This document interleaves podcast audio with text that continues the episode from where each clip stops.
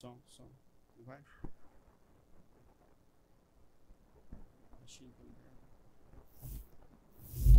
Som, som.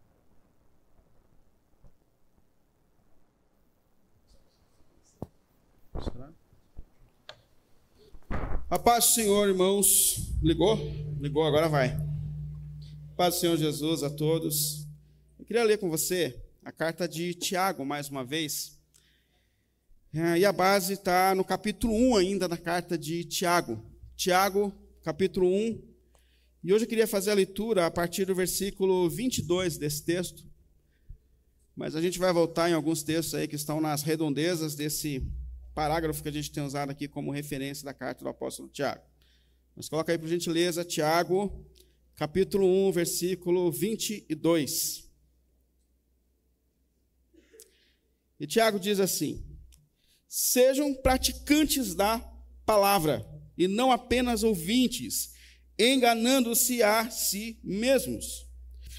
Aquele que ouve a palavra, mas não a põe em prática, é semelhante a um homem que olha a sua face no espelho e depois de olhar para si mesmo, sai e logo esquece a sua aparência.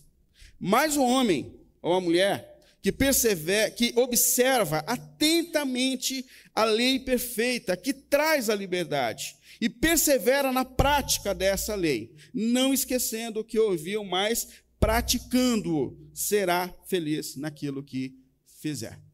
Amém? Vamos orar? O Pai, mais uma vez a gente está diante da Sua palavra, Senhor. Mais uma vez nós estamos aqui dispostos a ouvir o que o Senhor tem a nos dizer, dispostos, Senhor, a entender as direções que o Senhor tem para as nossas vidas, Senhor. E nós pedimos em nome de Jesus, Pai, use a Sua palavra, fale aos nossos corações, direcione as nossas vidas nos seus princípios eternos, Pai. Nos ajude, Senhor, para que os nossos corações estejam sensíveis àquilo que o Senhor está nos dizendo, Senhor. Mas nos ajude também, Senhor, para que nós sejamos praticantes da palavra, Senhor. Para que de fato a gente desenvolva uma vida firmada, Senhor, nos seus princípios eternos, Senhor. E que essa fé bíblica venha trazer verdadeira transformação à nossa vida, à nossa jornada, à nossa caminhada. Nós oramos assim, Pai, pelo nome santo do nosso Senhor Jesus. Amém, amém, amém. Pode sentar, por favor. Sabe que ontem, antes do, do pôr do sol, a gente parou lá em casa, aliás, já no pôr do sol, um pouquinho à noite, a gente parou lá em casa para orar a Deus e agradecer pela semana e colocar o sábado diante do Senhor. E quando eu acabei a leitura, eu falei, eu vou ler o texto que eu pretendo expor amanhã, no momento da, da pregação. E eu fiz a leitura desse texto. A primeira, o primeiro comentário foi do Vitor, como sempre, não entendi nada, pai. Você vai ter que explicar. Mas o segundo comentário foi da Simone. Amanhã o negócio vai ficar difícil, porque o texto não é fácil. E eu falei para ela, falei, Simone, não fica chateado comigo, fica chateado com o Tiago. Né? É ele que é duro na sua palavra, é ele que é duro no texto que ele escreve. Inclusive, quando a gente chegar no céu, a gente faz um grupo e a gente vai procurar Tiago para ter uma conversa com ele. Mas é Tiago que está tá sendo duro, incisivo, com a palavra que ele traz para a nossa vida. E a gente tem refletido nessa carta do apóstolo Tiago. E a gente já viu muitas coisas importantes nesse texto. Uma das questões importantes é sobre o autor desse texto, que é Tiago, irmão de Jesus, ou meio-irmão de Jesus, filho de Maria.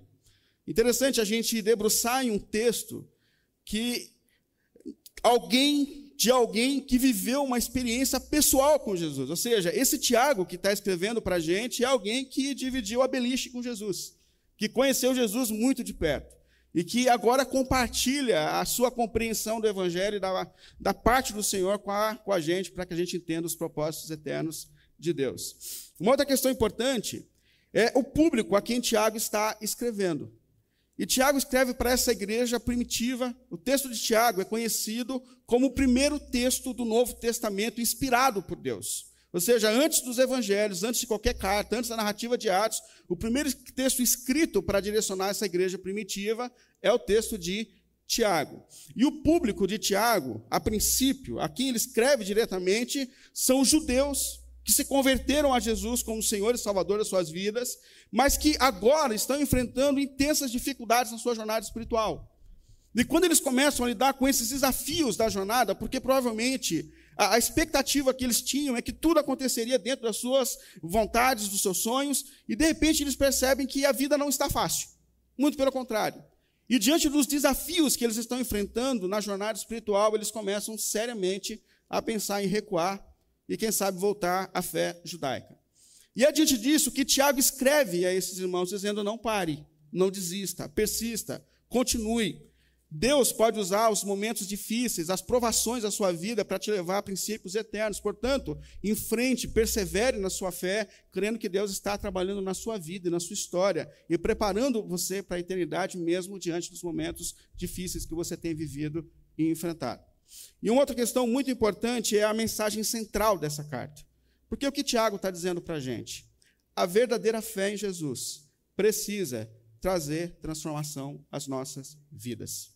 Se você diz que crê em Jesus, que Jesus é o Senhor da sua vida, e essa fé não tem impactado a sua maneira de ser, de viver, a sua vida conjugal, a educação dos seus filhos, seu, o, seu, o seu comportamento no ambiente de trabalho, alguma coisa muito séria tem com a sua fé. A verdadeira fé em Jesus precisa transformar a nossa vida.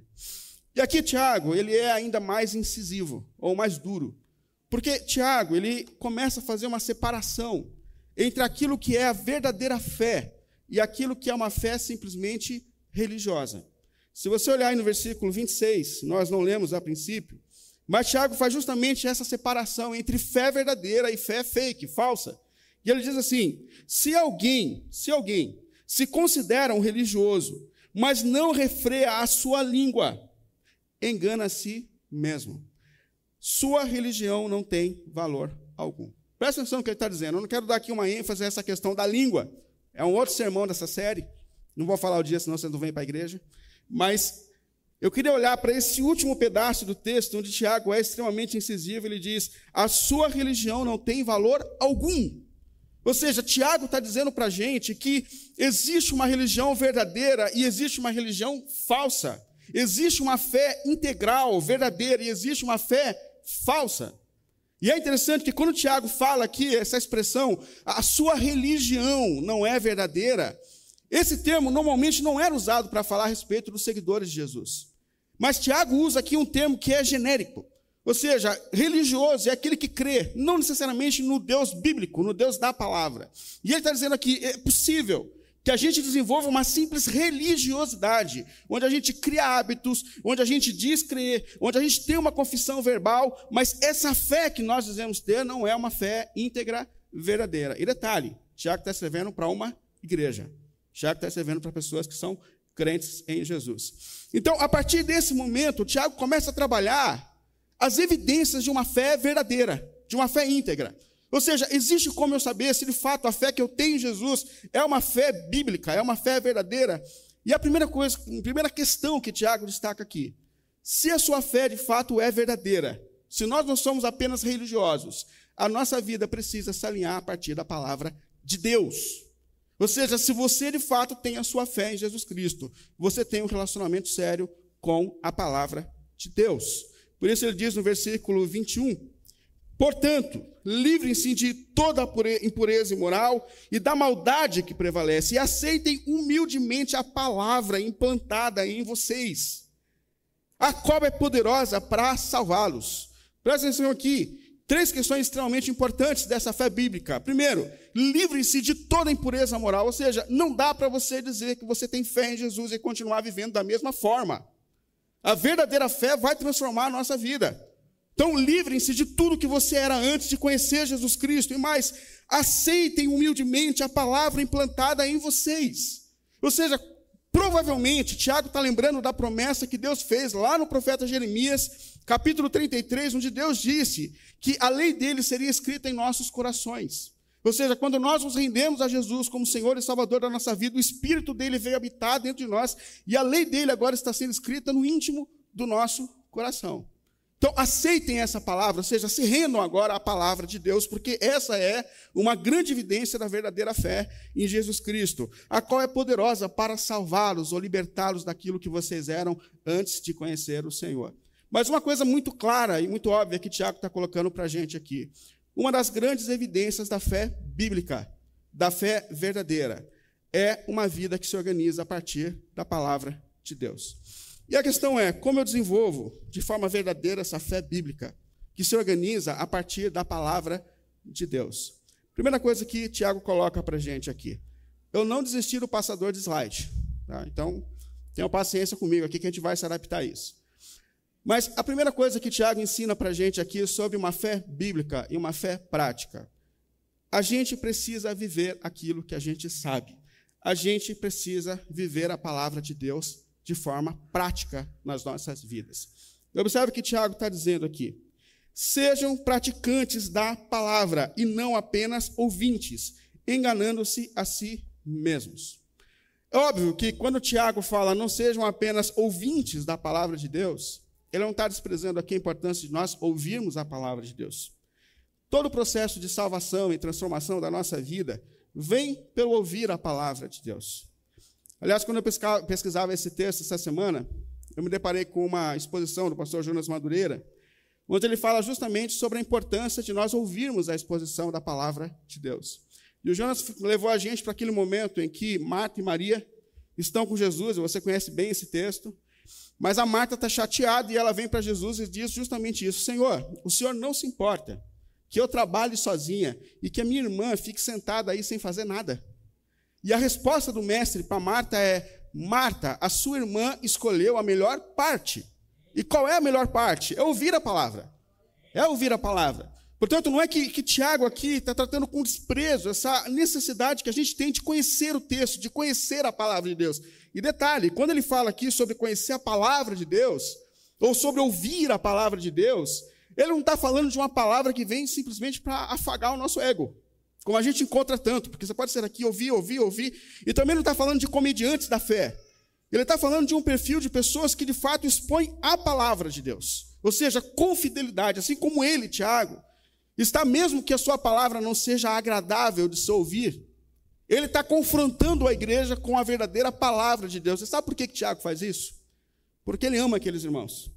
Se você olhar lá no versículo 19, ele começa esse parágrafo dizendo: Meus amados irmãos, e justamente porque Tiago ama essa igreja, ele tem uma palavra séria de correção, de exortação, porque ele quer que esses irmãos sejam transformados de forma verdadeira e que eles estejam preparados para encontrar-se com Jesus no fim da sua jornada. É por isso que ele está aqui trazendo uma palavra de exortação. Então, Tiago, a princípio, não está desprezando aqui a importância de nós ouvirmos a palavra, que é um processo essencial na nossa jornada espiritual. Mas o confronto de Tiago aqui é com essa atitude de nós ouvirmos a palavra e não aplicarmos a palavra. Esse é o nosso grande problema. A gente gosta de conteúdo, a gente gosta de conhecimento, mas a gente não gosta de viver aquilo que a gente sabe. E uma vez eu conversava com um amigo meu, o pastor Alain, a gente se encontrou em Cosmópolis, e eu não sei por que a gente começou a falar sobre a carta de Tiago. E o Alain fez um comentário que, para mim, resumiu a carta de Tiago de uma forma extraordinária. Ele falou, Willy, a intenção do apóstolo Tiago não é que a gente saiba muito, mas a intenção do apóstolo Tiago é que a gente coloque em prática aquilo que a gente já sabe. Extraordinário. Ele não quer mais conteúdo, ele quer vida prática. É isso que ele está dizendo para essa igreja. E eu acho que o Alan está certo, porque quando você olha no capítulo 3, versículo 1, Tiago diz à igreja: Meus irmãos, meus irmãos, não sejam muitos de vocês mestres ah, não sejam, pois vocês sabem que nós, os que ensinamos, os mestres, ah, nós seremos julgados com maior rigor. Ou seja, quanto mais conteúdo, mais responsabilidade a gente tem para viver aquilo que a gente tem aprendido. E Jesus falou a mesma coisa: quanto mais lhe for dado, mais será cobrado. Quanto mais conteúdo, mais responsabilidade de viver aquilo que a gente tem aprendido. Portanto, qual é a intenção de Tiago aqui? É que a gente perceba que o nosso maior desafio como seguidor de Jesus é viver aquilo que a gente já sabe. O nosso maior desafio é sair daqui hoje, justamente dizendo: Senhor, como aquilo que eu tenho aprendido da Sua palavra precisa transformar a minha vida, a minha jornada, o meu casamento, a minha condição emocional, a minha agenda, as minhas prioridades, como isso que eu tenho aprendido precisa transformar a minha caminhada. E Tiago expõe até a incoerência, que é a gente aprender e não viver. E ele continua essa exposição, e no versículo 23 ele diz: Aquele que ouve a palavra, mas não a põe em prática, é semelhante a um homem que olha a sua face no espelho, e depois de olhar para si mesmo, sai e logo esquece da sua aparência. Eu lembro de um amigo meu de trabalho que ele contou para mim que ele teve o dia mais feliz e o dia mais triste da vida dele ao mesmo tempo. Ele falou, Willy, um dia eu saí do serviço, entrei na condução para ir até o metrô. E uma moça começou a me olhar, e a moça muito bonita. Ela olhou para mim, me olhou, sorriu para mim. Ele falou, eu sei que eu sou feio. Cara, não tem uma coisa de errado nisso. Mas ela continuou me olhando, e ela olhou, e ela sorriu, ela baixou a cabeça e falou, cara, tem uma coisa de bonita em mim hoje. Naquela época não tinha celular ainda, né, para você, na hora, se olhar. E ele falou, cara, eu desci do ônibus, entrei no metrô. Cara, duas moças ficaram me olhando e sorrindo para mim, ele falou. E elas cochichavam entre elas, tal. Ele falou, cara, eu estou maravilhoso hoje, eu não sei o que está acontecendo. E ele falou, cara, eu desci do metrô, fui andando para casa sem relar no meu cabelo, sem relar na minha roupa, porque ele falou assim, eu achei a receita da minha beleza. Ele falou, eu achei. E ele saiu correndo, passou por todo mundo, chegou em casa, olhou no espelho, ele estava com o rosto todo sujo. Ele espirrou e não percebeu que o rosto dele tinha ficado sujo. E ele falou, naquele dia o que me faltou foi um espelho para que eu percebesse que estava de errado. Foi o dia mais feliz, o dia mais triste da minha vida ao mesmo tempo. Mas o que, que Tiago está dizendo para a gente aqui? A palavra de Deus ela é um espelho. Ela é um espelho. Onde eu percebo a mim mesmo e as minhas desordens. E é interessante que quando Tiago escreve essa carta, ele tem um público-alvo, que são judeus convertidos. E o judeu conhecia a lei de Deus.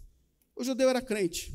Só que o judeu, ele não usava a lei de Deus como um caminho de autocorreção, mas como um caminho de julgamento. Então ele olhava para a lei de Deus e olhava para a vida do irmão. E falava, aquele cara está errado. Mas, ao mesmo tempo, Tiago está dizendo: não, meus irmãos, quando a gente se depara com o texto sagrado, a gente olha para nós mesmos. E o que Deus está fazendo é corrigindo a nossa vida pessoal. É por isso que Jesus, quando ele fala sobre o cisco no olho do irmão, ele fala assim: para de olhar para o cisco do irmão e olha para a tora que está no seu olho. Ou seja, quando se trata do erro do outro, enxergue apenas como um cisco. Mas quando se trata das suas imperfeições, encare isso como coisa mais séria, porque a gente faz o contrário. A gente sempre olha para o erro do outro como se fosse uma coisa muito séria e a gente ignora os nossos próprios erros. E Tiago está dizendo: não, não. Olhe para a palavra de Deus como um espelho que confronta a sua vida, que confronta a sua maneira de viver. Abra o seu coração, a palavra está dentro de você. Deixe que até a palavra de Deus transforme a sua agenda, transforme as suas prioridades, é, mude o seu casamento, mude, mude, mude a educação dos seus filhos, mude a maneira que você tem lidado com a sua saúde, mude, mude como você tem lidado com os seus recursos, deixe a palavra de Deus ser um espelho de transformação para a tua vida e para a sua história. É isso que ele está ensinando para a gente aqui. E é por isso que ele fala que essa palavra. E é por isso que ele fala que essa palavra é como um lugar que a gente percebe a nossa própria aparência. Ou seja, você não olha no espelho para olhar a aparência do outro, você olha no espelho para olhar a sua própria aparência. Tem uma música do Pedro Valença, que eu até coloquei um pedacinho aqui. Alguém conhece o Pedro Valença ou não? Meu pai do céu, gente, você precisa se converter. Meu Deus, como não? Mas eu queria indicar para vocês o Pedro Valença, que é um poeta cristão extraordinário. E tem edificado muito a minha vida nos últimos meses. E tem uma letra, só um pedacinho da letra dele, que eu acho extraordinária, onde ele fala justamente sobre essa necessidade de que as transformações comecem nas nossas vidas, na nossa jornada. E ele fala isso: eu quero ver mudar. Mas se eu aqui só esperar, eu sou um deles. Eu sou só um deles. Minha oração só é real transformação se começar em mim. Ou seja, se a gente de fato quiser ver as coisas sendo diferentes, a gente precisa de fato encarar a palavra de Deus como algo que vem para transformar a nossa vida. Porque uma das questões mais intensas da carta de Tiago é que ele está dizendo: o problema no mundo não são os lá de fora, o problema no mundo está em nós. Nós precisamos ser transformados e transformados pela palavra. E a fé bíblica, a fé verdadeira, alinha a vida a partir da palavra de Deus. Agora, Tiago também fala sobre alguns benefícios ou resultados de uma vida que é fundamentada na palavra. E ele continua o texto dizendo assim: Mas o homem que não ignora a sua própria imagem, mas que observa atentamente a lei perfeita, que traz a liberdade e persevera na prática dessa lei, não esquecendo o que ouviu, mas praticando, será feliz naquilo que fizer. Presta atenção no que ele está dizendo aqui. Primeiro, sobre passos para que essa lei, de fato, faça uma, um caminho prático para a nossa vida e venha trazer transformação para a nossa história. E a primeira coisa aqui é o homem que observa atentamente a lei perfeita. O que ele está dizendo para a gente aqui é que escutar a palavra não é só escutar, mas é abrir o coração com essa sensibilidade de observar, sentir, entender aquilo que Deus está nos dizendo por meio da sua palavra. E eu digo que um dos grandes problemas da nossa geração é que a gente vem para a igreja para sentir alguma coisa. E não necessariamente para ouvir a voz de Deus e para entender o que Deus está nos dizendo. Mas ele está dizendo assim: aquele que atenta, atenta com toda a dedicação à palavra de Deus, ao princípio de Deus, entra por esse caminho de uma verdadeira estabilidade e felicidade. E mais, essa lei que traz a liberdade. Olha que extraordinário isso. Eu não sei você, mas eu aprendi a vida inteira que pertencer à igreja é não pertencer aos prazeres e alegria da vida. Pertencer à igreja, pertencer ao evangelho, viver um caminho de limitação, que você não pode nada, você não pode fazer nada. Aliás, a mensagem central de quem ainda não tinha se batizado era: curta a vida ao máximo, não era isso? Quando você estiver cansado, você volta para a igreja, se batiza e começa a viver dentro da cadeia, não é isso? Mas percebe que o Tiago está dizendo para a gente? A lei que traz a liberdade. Ou seja, a lei de Deus nos liberta. Viver na palavra de Deus, ter uma fé que prática na palavra de Deus, é encontrar o caminho da verdadeira felicidade, encontrar o caminho da verdadeira liberdade. Aí você pode dizer assim: ah, mas Deus fala não para a gente. Fala. Fala não para tudo aquilo que nos escraviza, que nos tira da vontade e do propósito maior de Deus. Mas a verdadeira alegria, a verdadeira felicidade, a verdadeira estabilidade, a verdadeira liberdade, a gente encontra numa vida que submete à palavra de Deus. E mais do que isso, aquele que persevera na prática dessa lei. Isso aqui é tão importante porque a gente pode dizer, não, eu entendi, a gente precisa viver a palavra de Deus, eu preciso sair daqui hoje pensando como esse conteúdo confronta a minha maneira de viver. Mas, gente, não é fácil. Não é fácil. Você sair para viver a palavra de Deus de forma prática é um desafio. Por isso que Tiago usa essa palavra que é perseverar. A gente precisa perseverar, persistir, lutar todos os dias com a nossa própria natureza para que a nossa vida de fato se alinhe à palavra de Deus. Porque quando diz o apóstolo Paulo, em Romanos capítulo 7, e ele está justamente olhando para a palavra de Deus e para a lei de Deus, e ele dá um grito dizendo: miserável ser humano que sou. Por quê? Porque assim, com a minha mente eu aceito essas coisas, eu entendo que eu preciso viver, eu entendo que a lei de Deus é perfeita, eu preciso mudar, mas assim, na prática é um conflito intenso, porque eu não consigo, Paulo fala. Há um conflito dentro de mim que me puxa na contramão do propósito de Deus. Mas está dizendo assim: feliz é você que persevera, ou seja, que sai daqui para lutar para viver segundo os valores da palavra de Deus. E qual é o resultado de uma vida perseverante na palavra de Deus? Mas o homem que observa atentamente a lei perfeita que traz a liberdade e persevera na prática dessa lei, não esquecendo do que ouviu, mas praticando será feliz naquilo que fizer. Ou seja, quando a gente escuta a palavra de Deus, quando a gente persevera em viver a palavra de Deus, nós seremos de fato felizes naquilo que nós fizermos. E mais uma vez, a palavra que Tiago está usando aqui para falar de felicidade é macários. E a felicidade que Tiago coloca para a gente aqui é a mesma que Jesus coloca nas bem-aventuranças, ou seja, a gente enxerga a felicidade em um lugar que a gente chega prosperidade, saúde perfeita, corpo perfeito, morar naquele lugar dos sonhos. Tiago e Jesus colocam a felicidade como uma jornada, um caminho que nós estamos fazendo. Então, feliz é aquele que tem lutado para viver de acordo com a palavra de Deus, porque no momento certo ele colherá o resultado de uma vida que desfruta da graça, do cuidado e da vontade de Deus na sua jornada. E para a gente pensar sobre isso e acreditar mais nessa questão, Tiago faz a gente até refletir sobre algumas atitudes que mostram uma vida que de fato tem se alinhado a partir da palavra de Deus. Como eu sei se eu tenho vivido essa verdadeira fé? Como eu sei se eu tenho realmente vivido a palavra de Deus de uma maneira prática na minha vida, na minha existência? E eu queria terminar com aquele texto que Tiago usa para começar esse parágrafo que nós não lemos. Mas Tiago diz assim: Meus amados irmãos, tenham isso em mente, sejam todos prontos para ouvir tardios em falar e tardios em irar-se. Pois a ira do homem não produz a justiça de Deus. Presta atenção no que Deus está dizendo aqui. Primeiro, estejam de fato dispostos a ouvir. Estejam de fato dispostos a ouvir o que Deus está dizendo. Estejam principalmente dispostos a ouvir a palavra de Deus com o coração aberto. Não fazendo da palavra de Deus esse cardápio que a gente escolhe o que a gente quer, como a gente quer, mas de fato disponibiliza o seu coração aquilo que Deus quer dizer para você. Tenha mais sensibilidade para ouvir. Segundo, sejam tardios em falar. Ele está aqui provavelmente lembrando dos textos de provérbio, onde o escritor de provérbios fala que os tolos não escutam, eles só falam, eles já sabem tudo, eles têm resposta para tudo, eles têm argumentação para tudo. Não, não, esteja mais disposto a ouvir, mas também seja mais lento ao falar. Ou seja, segura. Esteja disposto a ouvir. Quem sabe você precisa ouvir melhor a tua esposa. Aliás, aqui principalmente ouvir a palavra de Deus, ouvir o conselho de Deus. Tenha mais sensibilidade para ouvir e seja ainda mais tardio em irar-se. E essa questão de irar-se é tão importante porque por que nós nos iramos tão fácil? Por que, que a gente fica nervoso tão fácil? Por que, que é, em casa, numa discussão conjugal, a gente tem tanta energia para falar do defeito do outro? Por que, que quando a gente corrige um filho, a gente é tão enérgico, a gente é tão intenso? Porque a gente não tem usado a palavra de Deus como um espelho para análise da nossa própria vida. Percebe? Quando a gente vai perdendo a percepção de nós mesmos, nós nos tornamos críticos, condenadores, a gente fica nervoso no trânsito, a gente fica nervoso por qualquer coisa, a gente é nervoso dentro de casa, mas quando a gente aplica a palavra de Deus às nossas vidas, a primeira percepção que nós temos é que nós somos pecadores e que nós só estamos aqui por causa da graça e da misericórdia que Deus que um dia nos alcançou. Essa é a grande mensagem que Tiago está trazendo para mim e para você.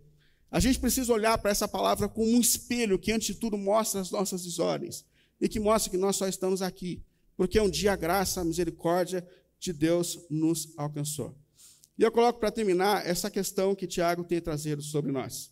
A sua fé é apenas a fé de um ouvinte, ou a sua fé é a fé de um praticante da palavra de Deus? A sua fé é de apenas um espectador, ou você tem tratado a palavra de Deus como algo que vem realmente para transformar a sua vida, a sua existência. Porque, Tiago, se você percebe, ele está falando algo muito sério aqui. Existe a fé verdadeira e existe a fé falsa. E talvez você diga assim para mim: não, não, eu sou uma pessoa de fé. Eu já vivi coisas extraordinárias pela fé. Eu já vi coisas extraordinárias pela fé. Pode ser que você tenha visto e vivido mesmo, pode ser que você creia muito. Mas Tiago está dizendo para mim e para você: se essa convicção que a gente tem a respeito de Cristo não tem feito com que a nossa vida seja transformada. Alguma coisa de muito errado tem acontecido em nós. Eu queria muito conferir com você, terminar essa reflexão com essa reflexão, com essa com esse chamado a gente pensar. A sua fé é uma fé que transforma a tua vida. A tua fé te coloca em submissão à palavra e à vontade de Deus. De que maneira isso tem afetado a sua maneira de ser, o seu casamento, a sua vida, o seu comportamento? O Tiago está dizendo para mim, aliás, Deus está dizendo para mim e para você: essa sua fé é bíblica. Essa fé tem que transformar a sua vida. Essa fé tem que te levar a uma vida em submissão à palavra de Deus. A gente vai cantar agora, depois eu queria orar a Deus justamente pedindo isso. Senhor, nos ajude a desenvolver uma fé centrada na Sua palavra. Amém? Vamos ficar em pé.